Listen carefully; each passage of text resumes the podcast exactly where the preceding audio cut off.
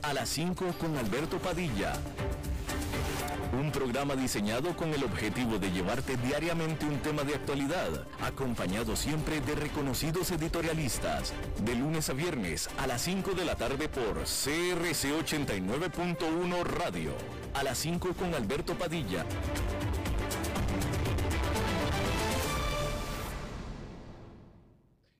Hola, ¿qué tal? Hola, ¿qué tal? Saludos, bienvenidos a esta emisión de A las 5 con su servidor Alberto Padilla. Muchísimas gracias por estarnos acompañando. Gracias por estar ahí. Le mando cálidos saludos desde la señal y las instalaciones de CRC 89.1 FM en San José, Costa Rica, desde donde estamos transmitiendo hasta el punto, en el tiempo y en el espacio en el que usted nos está escuchando, porque estamos saliendo en diferentes vías, por ejemplo, en Facebook Live, en la página de este programa, a las 5 con Alberto Padilla Estamos también disponibles en podcast, en las principales plataformas para ellos, Spotify, Apple Podcast, Google Podcast y otras cinco importantes más. Estamos también disponibles en el canal de YouTube de A las 5 con Alberto Padilla. Y eh, este programa que sale en vivo en este momento a las 5 de la tarde se repite todos los días a las 10 de la noche aquí en CRC 89.1 Radio. En esta ocasión, tratando de controlar los incontrolables al otro lado de los cristales, el señor David Guerrero y la producción general de este programa, a cargo del señor Mauricio Sandoval, desde Bogotá, Colombia. Bien, la nota económica esperada de este cierre de semana, de la primera semana laboral de este año y de este mes, por supuesto, era lo que tuviera que decir el informe sobre el empleo a fin del 2020, es decir, a diciembre. Y hay que decir que la economía estadounidense agregó 199 mil puestos de trabajo en diciembre, según informó este viernes el Departamento del Trabajo. 199 mil suena a una gran cifra, pero se trata de la menor cantidad de empleos agregados en cualquier mes durante el año pasado. Y eso fue, por supuesto, una gran decepción. Los economistas estaban pronosticando, estaban esperando un crecimiento del empleo que se dio, sin embargo, un crecimiento del doble de esta cifra, es decir, de 400 mil y no de los 200 mil que resultaron al final. A principios de semana, el informe de empleo de la firma ADP contabilizó más de 800 mil puestos de trabajo en el sector privado para diciembre, lo que aumentó las esperanzas de un final de año sólido. Ese estimado se considera un referente para el informe oficial de empleos, aunque los dos no están correlacionados. Pero la subestimación en el empleo mensual envía un mensaje claro, que la recuperación no está completa aún.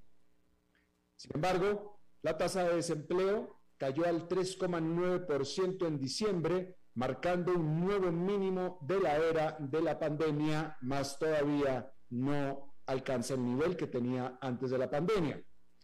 Al mismo tiempo, la clave tasa de participación en la fuerza laboral se mantuvo sin cambios desde noviembre en 61,9%, que todavía es 1,5 puntos porcentuales más baja que en febrero del 2020, justo cuando comenzó la pandemia.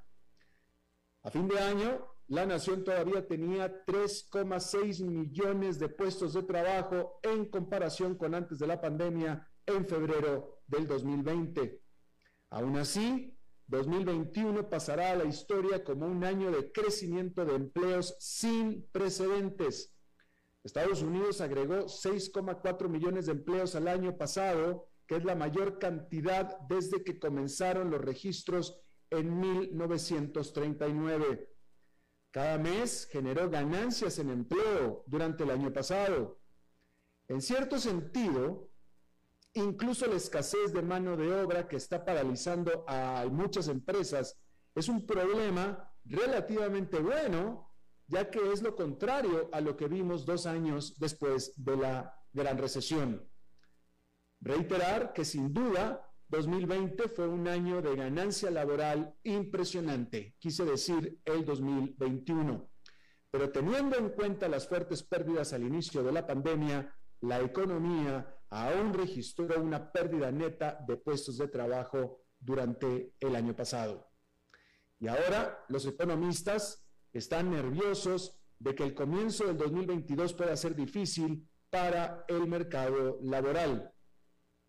Las crecientes infecciones debido a la variante Omicron del coronavirus están afectando tanto a los trabajadores como a las empresas, pero debido a que las encuestas en las que se basa el informe de empleos se realizan a mediados de mes, es probable que el informe de diciembre aún, no refleje el impacto de Omicron. El de diciembre, por supuesto, que el de enero será totalmente diferente y ese sí se espera que refleje por completo el eh, embate o el efecto de el Omicron sobre el mercado laboral de los Estados Unidos.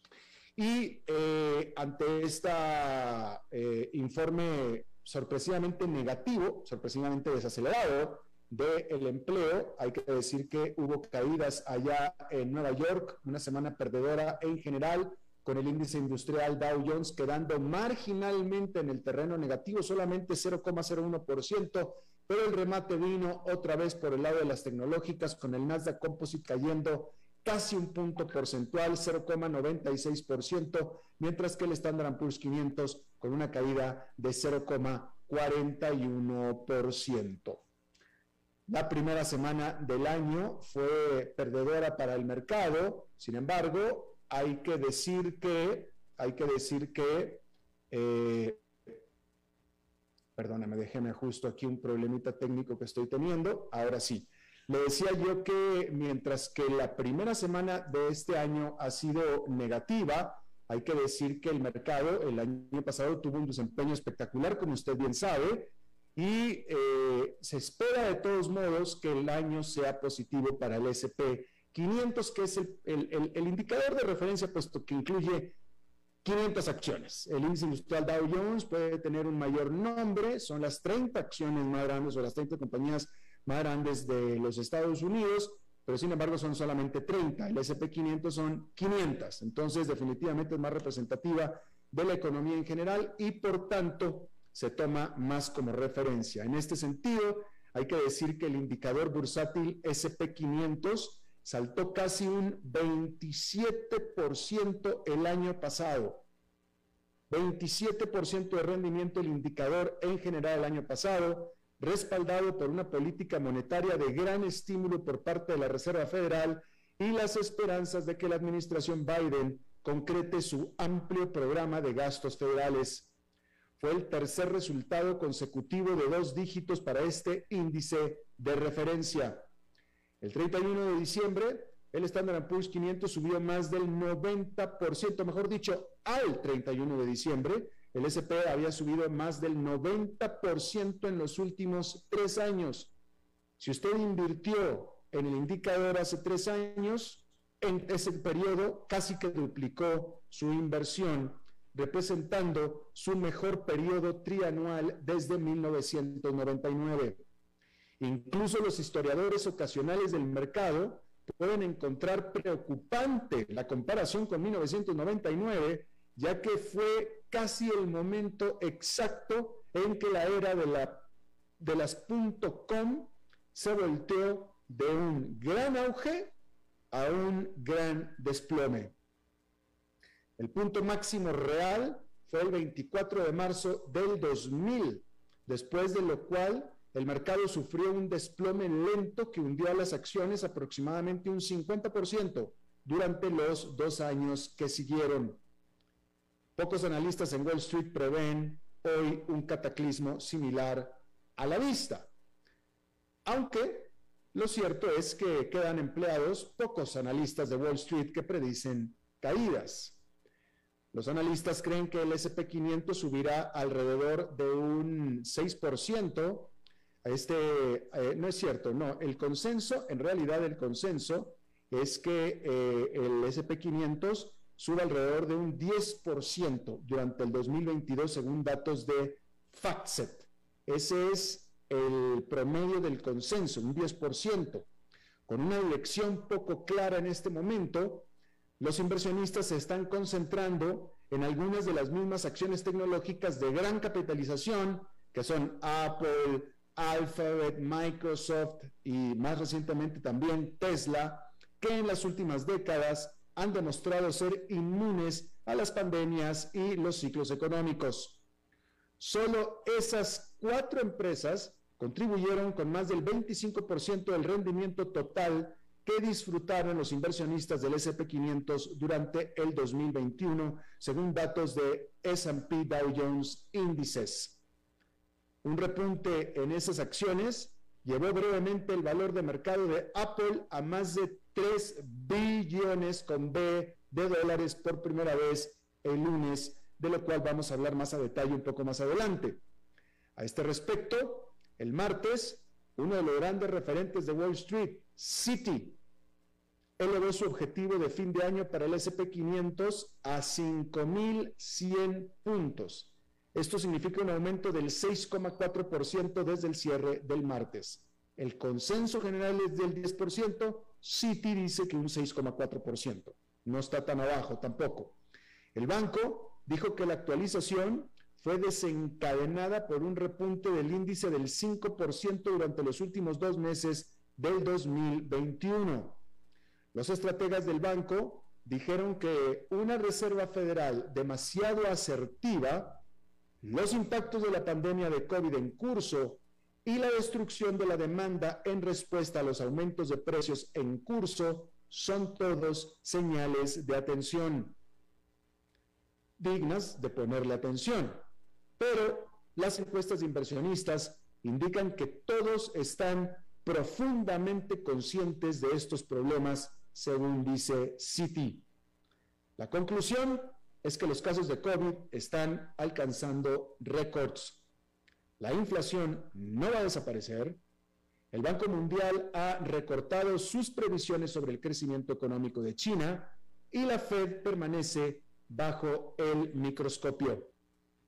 Pero Wall Street piensa que todo eso son noticias viejas y que nada pueda no es, no es algo que no se pueda manejar para nada. Los indicadores de miedo y codicia empresarial se encuentran en territorio de codicia después de haber mostrado una lectura neutral durante la semana pasada y de miedo extremo hace solamente un mes. Como vemos, hay un cambio total en solamente un mes y puede volver a verlo. Pero hay una advertencia. Incluso si los estrategas se sienten bien con el mercado en su conjunto, hay espacio para que las acciones en ciertos sectores tengan un rendimiento inferior. Las acciones tecnológicas han tenido serios problemas desde el martes ante el rápido repunte en los rendimientos del Tesoro de los Estados Unidos. El rendimiento de referencia a 10 años se ha disparado más del 10% en solo unos cuantos días. Los rendimientos están aumentando porque se espera que las tasas de interés suban como una medida o como una manera de controlar la inflación por parte del Banco Central de los Estados Unidos. Y eso a su vez podría afectar las ganancias futuras de las empresas de alto crecimiento, haciéndolas menos atractivas, que es lo que hemos estado viendo particularmente con el indicador Nasdaq Composite que comprende al grueso de las acciones tecnológicas. Bien, ahí lo tiene usted. Bueno, y hablando de empresas, déjeme le digo que GameStop durante el 2021 hablamos bastante de GameStop y bueno, esta va de videojuegos. Hay que recordar que esta empresa es una comercial de videojuegos ¿sí? Una tienda específica para ir a comprar y alquilar videojuegos, así es como nació. Y bueno, pues ahora se quiere diversificar hacia las criptomonedas. Y eso es, de acuerdo al resultado, golosina para los inversionistas aficionados. El diario Wall Street Journal informó el jueves que GameStop está lanzando una división para desarrollar un mercado para NFTs o tokens no fungibles y establecer asociaciones de criptomonedas mientras intenta diversificar su negocio de videojuegos. El diario dijo que la compañía ha contratado ya a más de 20 personas para construir un mercado en línea para el comercio de NFT, de trajes y armamento de avatar. Y que la compañía pedirá a los desarrolladores de juegos que incluyan los NFT en sus plataformas cuando entre en funcionamiento a finales de este año. Según los informes, también está cerca de firmar asociaciones con dos empresas de cifrado para invertir conjuntamente en nuevos juegos que utilizan la tecnología blockchain. Las acciones de la compañía con sede en Texas subieron más de subieron un 14% en las operaciones previas a la apertura de operaciones el viernes sin embargo, durante la operación estuvieron con un desempeño mucho más moderado de entre 4 y 5% y al final quedaron con una caída, le voy a decir, con una ganancia, le voy a decir en este momento, de un 7%. Es decir, que una operación un tanto volátil. Bien, empresas como GameStop, que están en el centro de la reciente moda de transacciones entre los inversionistas aficionados, quieren aprovechar el momento y convertir lo que se define como una locura, literalmente, una locura, en un cambio de modelo de negocio más significativo. Las pérdidas de la compañía se ampliaron en su informe de ganancias más reciente. Y esta estrategia tampoco es una bola curva total, dado los populares, lo populares que se han vuelto las NFTs, especialmente entre los consumidores más jóvenes, que es un grupo demográfico clave para GameStop. Y precisamente son el perfil de los inversionistas que justamente están haciendo estos movimientos en sus acciones. Pero la compañía también quiere retener a los recientes devotos de sus acciones. Un giro hacia las criptomonedas emociona a los inversionistas en Reddit y Discord que convirtieron a GameStop en un nombre familiar durante el 2021, lo que luego brinda confianza a los jugadores más grandes para mantener sus apuestas. Bien, ahí lo tiene usted. Y bueno, ya que estamos hablando de compañías, vamos a hablar de lleno de una de las grandes nombres tecnológicos del el mundo.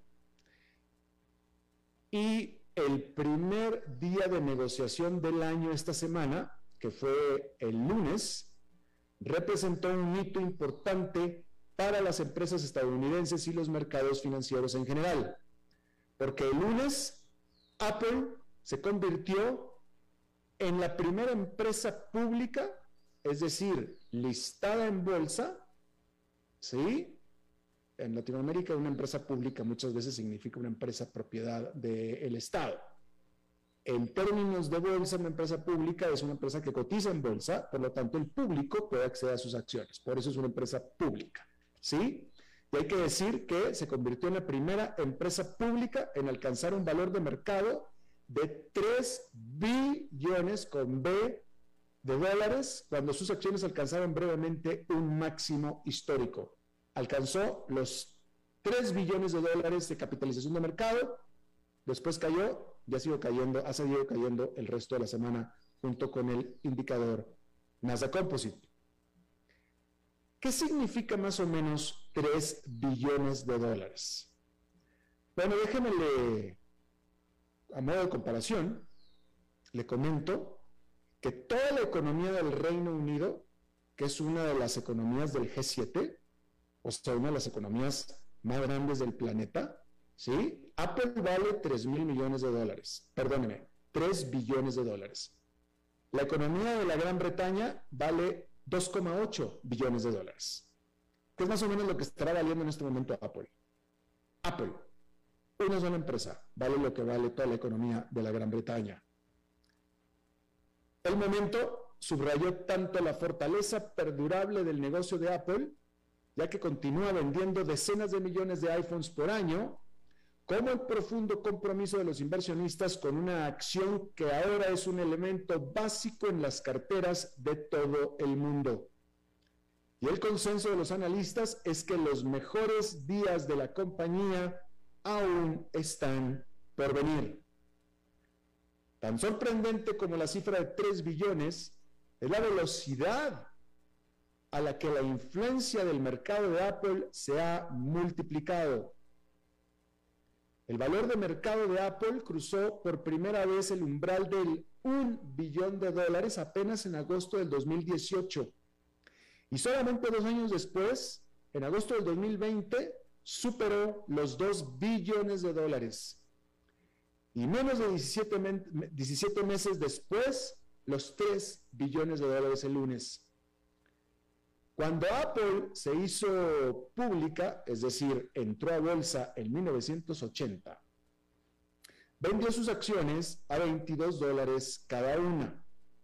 Eso equivale a unos 10 centavos cada una actualmente si se tiene en cuenta las divisiones accionarias o splits accionarios que la compañía realizó desde entonces para mantener a las acciones asequibles y fáciles de negociar. Pero a pesar de un leal grupo de clientes de sus computadoras personales Macintosh, la empresa tuvo problemas. En 1997, Apple estaba coqueteando con la bancarrota antes de que su rival Microsoft anunciara una inversión sorpresa de 150 millones de dólares y en ese momento incluso Apple había despedido a quien la fundó, a Steve Jobs. Hoy en día se recuerda poco este evento, pero llegó un momento en que Apple estuvo en tantos problemas que la propia empresa despidió a quien la fundó, a Steve Jobs, solo para entrar en problemas mucho más profundos y regresar a Jobs o pedir a Jobs que regresara a rescatar a la empresa y el resto es historia. Hay que decir que ese fue el momento en el que yo entrevisté al presidente de Apple, quien desafortunadamente no era más Steve Jobs. Yo entrevisté a ese presidente interino Jim Aelio, Jim Aelio, si mal no recuerdo que se llamaba, cuando Steve Jobs estuvo fuera de la empresa. A Steve Jobs, desafortunadamente, fue una de esas entrevistas que siempre quise hacer y que no logré obtener, sobre todo porque, pues, como bien sabemos, la parca se lo llevó a Steve Jobs. Lo mismo que sucedió con Roberto Goizueta, el legendario presidente de Coca-Cola también, a quien yo tenía muchas ganas de entrevistar y finalmente, pues después, pues tampoco se pudo, ¿no? Pero en fin, eso es una nota de corte personal. Y decía yo que después Microsoft, eh, que era rival de Apple, hizo una inversión de 150 millones de dólares en la empresa.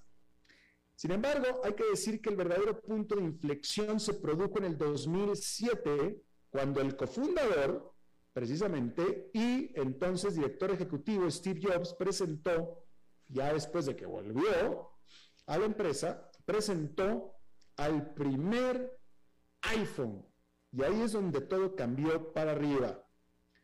Presentó el primer iPhone al que llamó un producto revolucionario y mágico que está literalmente cinco años por delante de cualquier otro teléfono móvil, dijo Jobs en ese momento. También dijo que sobre el iPhone, dijo que todos nacemos con el último dispositivo señalador, nuestros dedos, y el iPhone los usa para crear la interfaz de usuario más revolucionaria desde el mouse. Hoy en día, como usted sabe, un teléfono con pantalla táctil puede no parecer un gran asunto. Ya es como inocuo, ¿no? Pero entonces, en el 2007, se trató de toda una revolución y esa fue tan solo la primera de las revoluciones que inició Apple en el 2016, Apple vendió su iPhone número mil millones. Cuando Apple cruzó la marca del un billón de dólares en el 2018, se enfrentó a difíciles preguntas sobre lo que vendría después de, eh, de esto, de esta marca. Muchos analistas pensaron que necesitaba Apple de un gran nuevo producto para mantener las ventas y las ganancias en auge. Sin embargo, el CEO, ya CEO Tim Cook, ha demostrado que Apple sabe cómo hacer para que los clientes regresen para cambiar sus dispositivos por el más reciente, por más nuevo que sea el dispositivo que están cambiando. Durante su último trimestre, a pesar de los problemas de la cadena de suministro, Apple obtuvo 38.900 millones de dólares en ventas de iPhone, que es un aumento del 47% con respecto al año anterior. El producto representó casi la mitad de todos los ingresos de la empresa. La compañía también ha creado negocios formidables que venden servicios como por ejemplo Apple TV Plus y espacios en la nube, expandiéndose más allá de su dependencia del hardware y también obtiene tarifas elevadas de su App Store, aunque este modelo ha sido objeto de muchísimo escrutinio. En pocas palabras, el poder continuo del negocio de iPhone de Apple, junto con su diferenciación con otros servicios, ha convertido a la empresa en un gigante que ahora representa el 7% de todo el SP500 es por supuesto enorme, pero también son enormes las ganancias de Apple. Y Wall Street confía en que la empresa pueda seguir creciendo. Según Refinitiv, 37 de 43 analistas que cubren a Apple piensan que sus clientes deberían comprar acciones, puesto que van a seguir creciendo. Los otros seis recomiendan mantener las acciones que tienen obviamente porque también piensan que van a seguir creciendo, aunque tal vez en menos medida. Los analistas prevén que Apple sea un precursor del metaverso a través de sus aparatos móviles y que esa sea la fuente del crecimiento futuro de la empresa. Por cierto, Tim Cook, que es el presidente de Apple, recibió casi 100 millones de dólares en compensación total en el 2021, que es un aumento de seis veces con respecto al año anterior, según la declaración financiera presentada por la compañía el jueves. Es decir, que Tim Cook recibió un aumento salarial del 600%, literalmente, durante el año pasado. El paquete salarial de Cook de 98,7 millones de dólares se compuso en gran parte de aproximadamente 82 millones en paquetes de acciones de Apple. Y más allá de eso, Cook también recibió un salario base de 3 millones de dólares y 12 millones en bonos, así como los gastos de la compañía para Cook en asuntos como, por ejemplo, aviones privados y seguridad privada para él. Pero pues bueno, eso, eso ya es parte de, de los beneficios de las prestaciones, ¿no? La compensación total de Cook es 1.447 veces el salario medio de un empleado de Apple, que es de 68.254 dólares anuales, según este documento. Esto es para que tenga usted una comparación, ¿no? Apple dijo que este número se basa en un nuevo cálculo para el salario medio de los empleados. ¿Sí? Ciertamente es una cifra que llama la atención, la pregunta es si se lo merece o no. ¿Usted qué opina?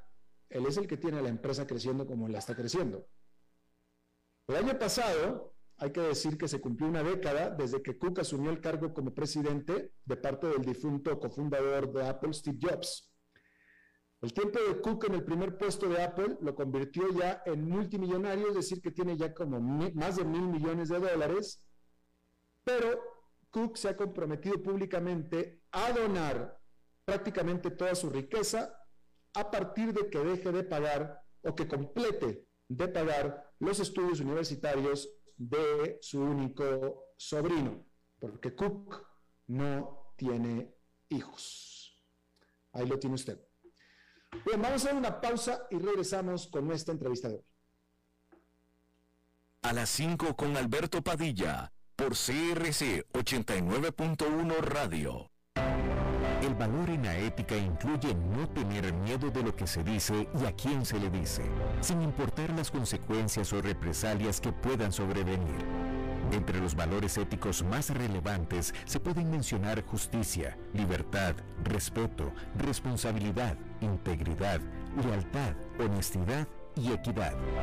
Los valores éticos se adquieren durante el desarrollo individual de cada ser humano en el entorno familiar, social, escolar e inclusive a través de los medios de comunicación. Solo si lo público y lo privado caminamos en positivo y con valores, Costa Rica saldrá adelante. Un mensaje de la Cámara Nacional de Radiodifusión, Canara.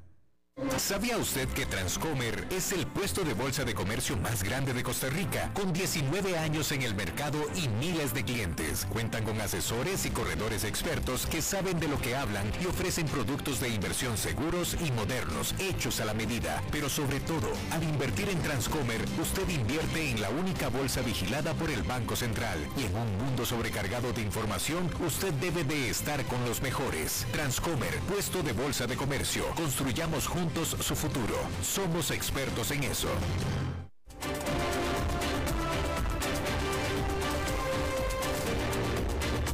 Seguimos escuchando a las 5 con Alberto Padilla. Bien, gracias por continuar con nosotros. Eh, ¿Cuántos de ustedes tienen en este momento gente cercana enferma con COVID? Pareciera, de acuerdo en mi experiencia, por los que yo conozco tengo las, personas cercanas con COVID, y esas personas que tienen otras personas cercanas en COVID, y yo estoy hablando de diferentes países, que la pandemia está en su peor momento de eh, infección, simplemente de acuerdo al número de personas que yo conozco y que estas personas conocen también. Y aparte está reflejado en las noticias y todo esto es por la variante Omicron. Pero vamos a hablar exactamente de qué es esta variante Omicron. Creo que queda clarísimo que es mucho más infecciosa, mucho más eh, transmisible. Pero ¿qué más? ¿No? Vamos a hablar de esto con Gabriel Mesa Nichols. Él es médico especialista en patología de la Universidad de Boston con un MBA de la Universidad de California. Doctor Mesa, muchísimas gracias por estar con nosotros. Alberto, muchas gracias. Un placer estar con ustedes aquí hoy, precisamente recuperándonos en mi familia del COVID, pero muy bien. Muchas gracias. ¿Usted en este momento tiene COVID, doctor? No, ya tuvimos por allá por los lados del 18 de diciembre. Empezó mi hija, después mi hijo, después mi esposa. Yo salí negativo en varias pruebas, pero tuve síntomas. Entonces, digamos que ya los superamos, pero sí, definitivamente pasó por acá. ¿Y fue, fue Omicron, doctor? Pues en Colombia se dice que el 70% de las cepas en este momento son Omicron, y igual debe ser en América Latina. Yo estoy convencido que sí, los síntomas de Omicron son diferentes a los del COVID, digamos como empezó hace 760 días cuando empezó la pandemia en Wuhan el 8 de diciembre del 2019, y es que los síntomas de Omicron son más como una infección respiratoria alta, un resfriado común, que es dolor de garganta, dolor de cabeza, disfonía, tos. Eh, digamos, dolor en los senos paranasales, malestar general y fiebre. Claro. por ejemplo, no se pierde el olfato y el gusto tan frecuentemente como se perdía antes, por ejemplo. Claro, y, déjeme le pregunto algo, porque esto es yo afortunadamente todavía no me da, o si me dio fui asintomático, pero una cosa que estoy viendo recurrentemente, porque ahora eh, eh, incluso hay memes, hay memes ya, dice que si usted no tiene un amigo con COVID es que no tiene amigos, este, eh, y, se ha repetido mucho, yo le voy a preguntar si es que esto es algo que está documentado, pero yo lo he visto empíricamente, gente como usted que lo acaba de decir, que repetidamente el examen le sale negativo, pero que en realidad sí lo tienen. Mire, varias cosas, Alberto. Lo primero es que la vacunación es fundamental, porque la vacunación tiene muchos efectos, pero uno de ellos es que disminuye la replicación viral. Es decir, si uno está vacunado, pues no tiene infección tan, como decimos los médicos, florida, o sea, con tantos síntomas como alguien no vacunado. Entonces puede ser un elemento que tiene menos replicación viral y finalmente lo que las pruebas miden son las partículas virales. Puede ser un elemento, por ejemplo, que tenga un impacto sobre la detección de las pruebas. Entonces, en el caso mío, eh, que me hice cuatro pruebas, tres de antígeno y una de PCR y todas dieron negativos, pues depende del momento, depende del timing de la infección, depende de esos elementos como de la vacunación, por ejemplo, y por eso inclusive las guías en particular están cambiando el mundo en este momento, están diciendo, bueno, con Omicron tenemos que enfrentar esto distinto, no sé si te diste cuenta, por ejemplo, el CDC en Estados Unidos redujo la incapacidad de 10 a 5 días para personas asintomáticas y decía 5 días desde la prueba positiva, después cinco días con mascarilla. En Colombia, hoy sacó precisamente el ministro de Salud unas recomendaciones muy claras diciendo que inclusive, por ejemplo, una familia donde los jóvenes tengan síntomas no tienen que hacerse la prueba, sino asumir que tienen y que precisamente el aislamiento es de siete días a partir de los síntomas. O sea, estar siete días aislados y después salir con mascarilla. Entonces creo que esto nos está llevando, uno podría decir al peor momento de la pandemia, pero yo creo que es el mejor momento de la pandemia cuando se empieza a ver la luz al final del túnel, pensando que vamos pasando la página, que se va volviendo más parte de la vida cotidiana, un resfriado común, y que si estamos vacunados, pues estamos tranquilos, sobre todo si tenemos los refuerzos. Claro. Eh, doctor, una pregunta. ¿El Omicron como tal efectivamente es menos potente en términos de, la, enfermedad, menos enfermante, digámoslo así, que cualquier otra variedad? ¿O es que, como parece ser que así sucede, o es que ya prácticamente, no, prácticamente, pero gran parte de la población está vacunada y por eso no le da tan fuerte. Yo, yo ahí todavía tres mensajes. Primero, que no nos podemos confiar. Eh, o sea, de hecho, la OMS dijo, el Omicron no quiere decir que, que, sea un virus que no le tenemos que parar, parar bolas, poner atención. Creo que sí hay que poner atención. Segundo, como dices tú, la vacunación es fundamental porque lo que está pasando hoy es que a todos nos está dando, pero sencillamente pues no pasa de ser una, una gripa, pues un catarro, digamos, común y corriente y tercero, pues insistir en que aquellas personas que no están vacunadas sí se tienen que cuidar como nos cuidábamos hace un año, un año y medio con la pandemia, pues que no nos fuera sobre todo aquellas personas con factores de riesgo, que no solo decir los mayores de 60, diabéticos, personas obesas, personas con cáncer, con inmunosupresión, personas, eh, sí, básicamente esos. Pero eh, eh, eso quiere decir, ¿cuál es el escenario para una persona no vacunada, que todavía hay muchos no vacunados, que le pegue el Omicron? ¿Le va a dar muy duro tipo hospital? Podría darle, sí, señor. O sea, esas personas, de hecho, en esas, por ejemplo, en esa, en esa nueva regulación que salió del Ministerio, esas guías que salieron hoy, dicen, si usted no es vacunado y le da, sí se tiene que quedar en la casa. De hecho, se tiene que quedar 14 días porque tiene mayor riesgo de infectar a otras personas. Mm. Por lo que decimos ahorita, porque la replicación viral es mucho más alta que alguien que no esté vacunado. Entonces, digamos, a las personas hay que vigilarlas del día 9 al día 12 de la infección con mayor cuidado, porque son los días en que la gente se complica, que no se vayan a desaturar, que no vayan a requerir oxígeno en la casa, y si es del caso, pues que lo requieran tempranamente para evitar complicaciones. Claro, claro. Eh, comentaba yo con el público en eh, la jornada del jueves eh, para mí es una prueba irrefutable de la efectividad de las vacunas porque mi padre ya falleció, él falleció hace tiempo, pero el año pasado, antes de las vacunas, el hermano de mi padre, octogenario, antes de las vacunas falleció de COVID, y esta, esta semana pasada, la otra hermana de mi padre, octogenaria también, ya vacunada, le dio brevemente y ya salió adelante como si nada, ya vacunada. Indudablemente, indudablemente, y son un logro de la humanidad del cual tenemos que estar orgullosos. Yo me acuerdo cuando empezó la pandemia que la gente decía, no, antes de 10 años no hay una vacuna antes de cuatro años y sabíamos que ya en cuestión de meses teníamos eh, pues candidatos de vacunas pues de seis, ocho, diez y hoy pues tenemos acceso a una gran cantidad de vacunas por distintos mecanismos, casi que para todos los gustos. Eh, doctor, en el caso personal de usted, que dice que toda la familia tuvo, eh, y, le pregunto para que usted pueda compartirnos la experiencia personal, ¿hubo un error? ¿Bajaron la guardia o fue algo inevitable? No, es inevitable, es inevitable en este momento. Mis hijos tienen 21, 19 y, 12. Eh, de hecho, nunca supimos por dónde nos llegó la infección. Eh, fue mi hija primero que apareció. Él, y ya ella inclusive había tenido COVID y tenía dos dosis de vacuna. O sea, también el Omicron tiene esa particularidad y es que puede escapar a las vacunas, pero no produce una enfermedad grave. Entonces, y yo creo que en este momento, como decía esto Alberto, ese meme también está circulando por acá, si no conoces a alguien que tenga COVID es que no tienes amigos, porque realmente pues la cantidad de amigos que tenemos por todos lados, pero que todos afortunadamente están bien. Entonces realmente yo creo que es, en este momento es casi que incontrolable. Importante tener el uso de la mascarilla, por ejemplo. Entonces si uno sale con una mascarilla a una reunión, sale con una mascarilla en 95, si alguien tiene COVID es muy posible que no se le pegue si no se quita la mascarilla durante la reunión, por ejemplo. Claro. Eh usted, eh, esa es la recomendación de usted, es decir, usted no, usted no recomendaría a nadie alterar de manera fundamental eh, las salidas, eh, los movimientos de las personas, etcétera. Mira, mi recomendación es si alguien tiene eh, síntomas respiratorios, los que dije ahorita, eh, debe quedarse en la casa, ¿cierto? Si está en un entorno donde ya tres personas de la familia tienen COVID, pues tiene que asumir que esa persona tiene COVID, ¿cierto? Eh, y, no es responsable.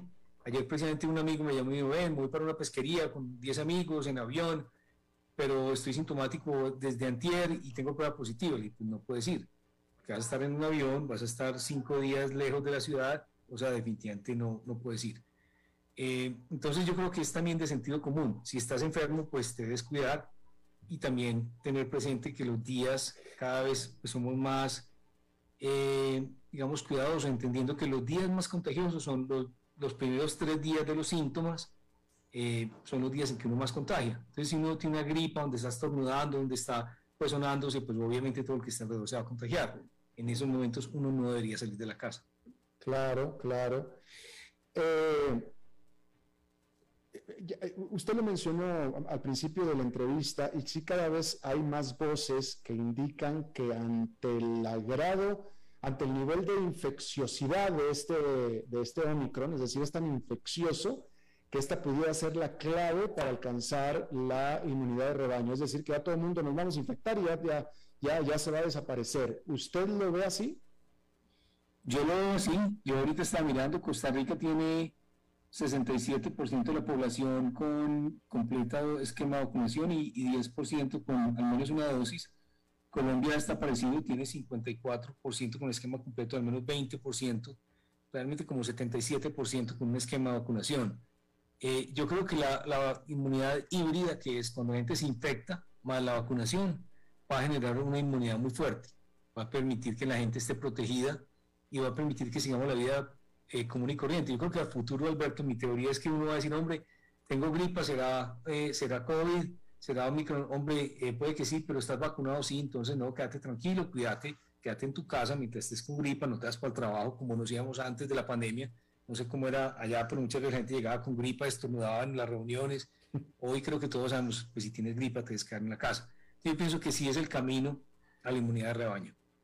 Mm, interesante. Eh, en Estados Unidos hay partes del país, y, cito Estados Unidos porque es donde más información al respecto, hay partes del país en el que efectivamente los ingresos hospitalarios están aumentando, pero reportan que, prácticamente el 100% de los ingresos hospitalarios son gente no vacunada. Y en Estados Unidos hay, hay un fuerte porcentaje de gente no vacunada. La pregunta es, ¿se está registrando casos similares o situaciones similares en los países de la América Latina que usted sepa? Sí, señor. En Colombia, en particular, que es donde tengo más datos, eh, solamente el 6% de los fallecidos son personas no vacunadas. Es decir, el 90 y, más del 95% o el 95% de las personas, el 94% de las personas son personas eh, que, que, no quisieron por alguna razón, sea la que sea, vacunarse. Entonces sí estamos viendo la misma cosa y por eso yo, pues por ejemplo en una empresa donde yo trabajo, que es una empresa donde donde hay unos dos empleados, hay dos que no se quieren vacunar. Esas dos personas, pues yo les dije, hombre, estén muy, muy pendientes, eh, ojalá no les dé, pero si les dé, pues vamos a estar muy pendientes de ustedes porque tienen un riesgo muchísimo más alto de complicarse en este momento. Claro, por supuesto. Eh, hablando de las vacunas, doctor, hay algunos países que ya están recomendando una cuarta dosis. Eh, en mi caso particular, yo me vacuné con la Johnson Johnson, que es de una sola dosis. Ya después las autoridades en Estados Unidos dijeron que los que teníamos esa, esa, esa, la Johnson Johnson deberíamos de tener al menos un refuerzo, que sería una segunda vacuna. Esa segunda vacuna me la puse yo en Costa Rica y aquí en Costa Rica me quieren volver a vacunar con una tercera en febrero. Y les digo, ¿por qué? Me dice, mire, porque eventualmente seguramente vamos a estar todos vacunándonos cada tanto tiempo. ¿Usted lo ve así? Yo pienso que ahí sí hay bastante especulación. Eh, creo que creo que, pues porque finalmente sabemos que la gente se, se vacuna contra el flu pues, periódicamente. Es posible, yo lo que veo más posible es que se vuelva el, el SARS-CoV-2 parte de una vacuna, por ejemplo, de, flu, que incluye varios virus y que incluya pues este coronavirus en particular. Eh, decir que nos vamos a tener que vacunar cada seis meses o cada año, pues es especulación. Como al principio decíamos que era una sola dosis, después que dos, después que tres, pero realmente no sabemos, Alberto y creo que es estar muy atentos y también ser absolutamente flexibles, como decíamos, bajar, por ejemplo, días de, incapacidad de aislamiento cuando vemos que se puede hacer, subirlos cuando sea necesario. Yo creo que en este momento no se justifica, por ejemplo, volver a encerrar a la población por el costo que tiene y por los beneficios y por todo lo que ya sabemos, sino más bien estar muy atentos y ser capaces de cambiar rápidamente.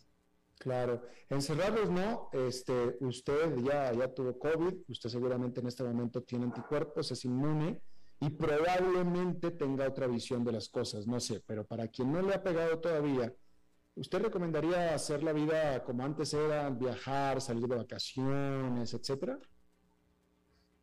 Pues sin, sin extremos. Yo tengo, tengo un, un amigo médico que viaja cada mes y digo, ¿cómo era? Porque se va para Nueva York y para todos lados. Y realmente hoy viajar es difícil porque si te da COVID en Nueva York, pues te tienes que quedar en Nueva York 10 o 14 días en un hotel.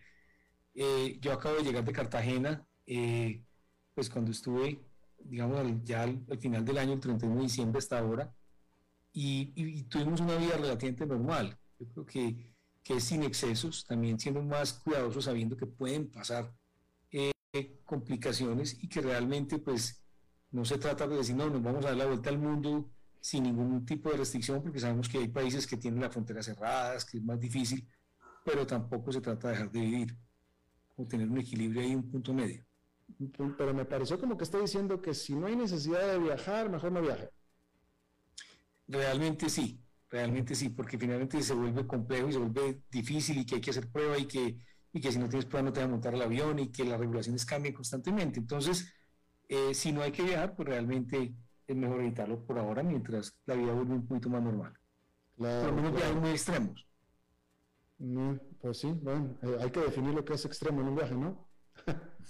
Así es. Este, eh, doctor, así como salió el Omicron, que pensábamos que ya todo iba bien, ahora el Omicron está tan presente y, se nos olvida que el Omicron es de, de, apenas la primera semana de diciembre, es bien reciente. Eh, perfectamente pudiera aparecer otra variante, otra cosa realmente peor. Eso es cierto, el Omicron fue detectado el 24 de noviembre en Sudáfrica eh, y, estas variantes salen de precisamente las mutaciones que son como, como esos cambios millones de veces que van siendo cambiecitos, cambiecitos, cambiecitos que van haciendo que se vaya separando de la del organismo original y pero finalmente los organismos tienden como a adaptarse a vivir con su, con su host sin, sin matarlo. Y finalmente hay médicos como Eric Topol, es un médico que habla bastante de estos temas, que dice que eso es como el proceso natural de las enfermedades que tienden inclusive a, volverse más coexistentes con, con sus huéspedes que, que exterminarlos. Entonces sí puede pasar que haya una variante supermortífera, pero realmente creo que la tendencia natural es que pase lo que está pasando hoy con el Omicron.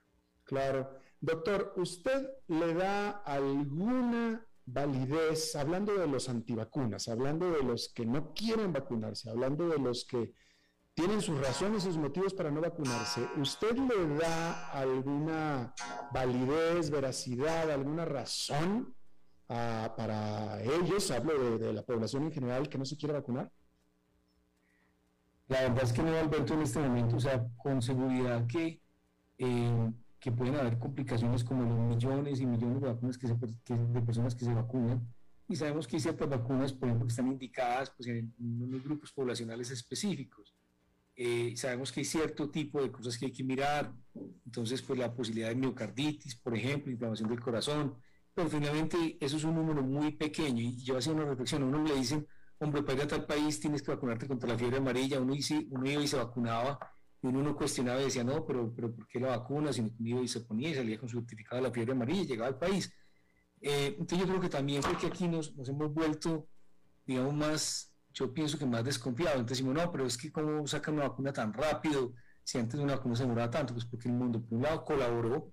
En este caso, simplemente para darte datos, Alberto, en una semana se conocían las 29.000 letras del código genético del virus, los 15 genes, se compartieron públicamente para que todo el mundo empezara a desarrollar vacunas, mientras que, por ejemplo, con la gripe española del 1918 se demoraron 15 años en determinar cuál había sido el virus que había matado a 50 millones de personas.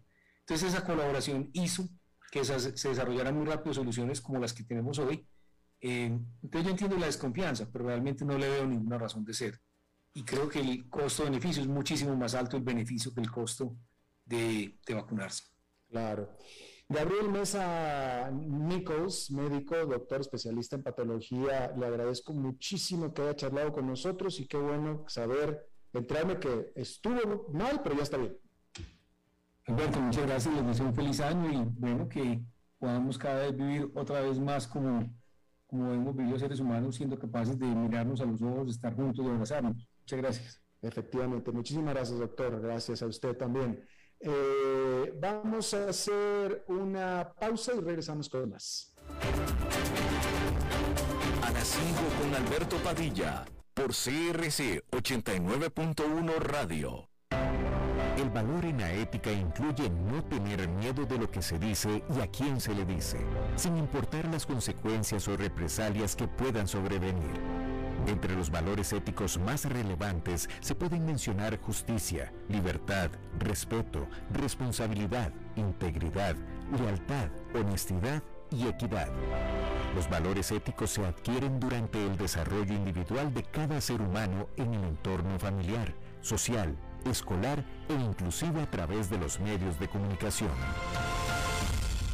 Solo si lo público y lo privado caminamos en positivo y con valores, Costa Rica saldrá adelante. Un mensaje de la Cámara Nacional de Radiodifusión, Canara. ¿Sabía usted que Transcomer es el puesto de bolsa de comercio más grande de Costa Rica, con 19 años en el mercado y miles de clientes? Cuentan con asesores y corredores expertos que saben de lo que hablan y ofrecen productos de inversión seguros y modernos, hechos a la medida. Pero sobre todo, al invertir en Transcomer, usted invierte en la única bolsa vigilada por el Banco Central. Y en un mundo sobrecargado de información, usted debe de estar con los mejores. Transcomer, puesto de bolsa de comercio. Construyamos juntos su futuro. Somos expertos en eso.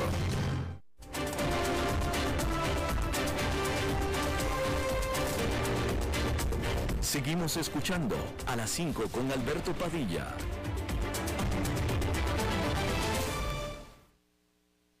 Bueno, es el primer viernes hábil del año y es la primera intervención hábil de Humberto Saldívar para hablar de estrategia empresarial. Humberto, ¿cómo estás? ¿Qué tal, Alberto? Muy bien, ¿y tú? Bien, también, adelante.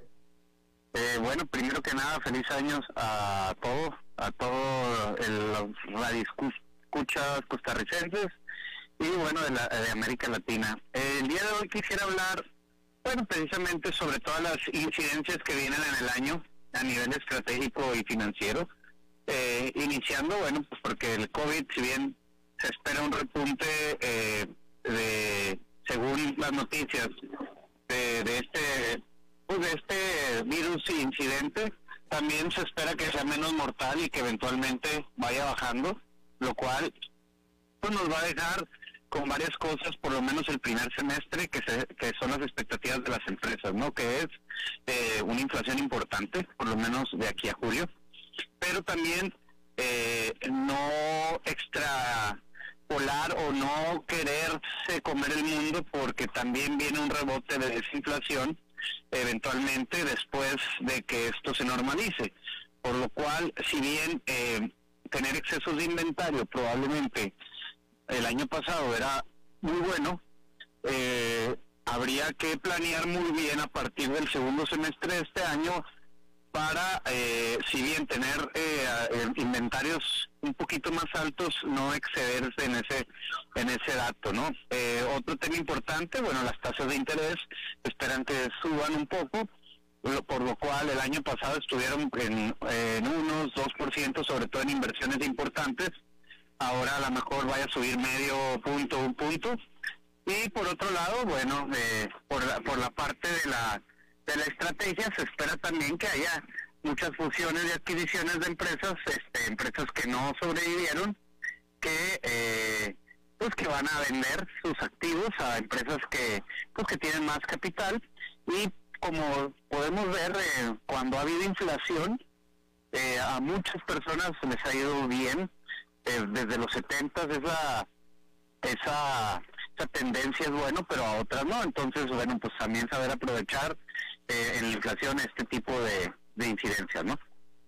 Claro, claro. escuchándote me surge la pregunta, eh, me queda claro que tú has visto entre tus clientes empresariales eh, que han estado muy al pendiente sobre el impacto económico de la pandemia, que es justo de lo que tú estás hablando, pero te pregunto yo, eh, eh, ¿tú has notado que las empresas han hecho cambios fundamentales con respecto a la pandemia misma, en cuanto a los cuidados de salud, a la limpieza, distanciamiento social, etcétera? Sí, sí, sobre todo por el hecho de que ya están más preparados para trabajar de manera remota.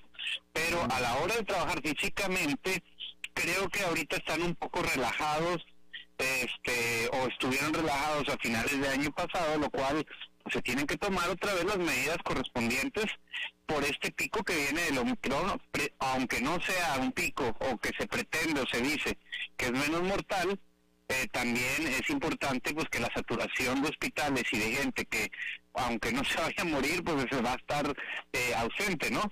Eh, y, y, pues es algo importante que, se debe tomar.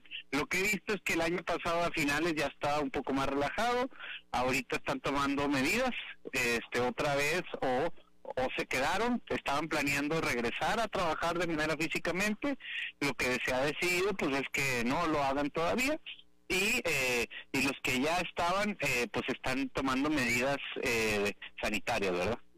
Claro, claro. Humberto Saldívar, muchísimas gracias.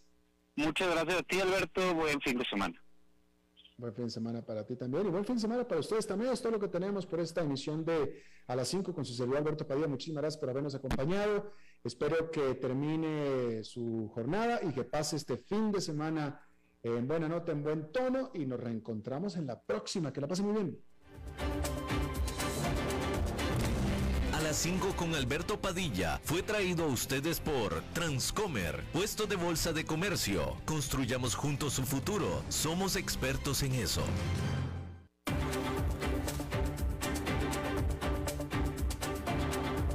Concluye a las 5 con Alberto Padilla un programa diseñado con el objetivo de llevarte diariamente un tema de actualidad, acompañado siempre de reconocidos editorialistas, de lunes a viernes a las 5 de la tarde por CRC 89.1 Radio, a las 5 con Alberto Padilla.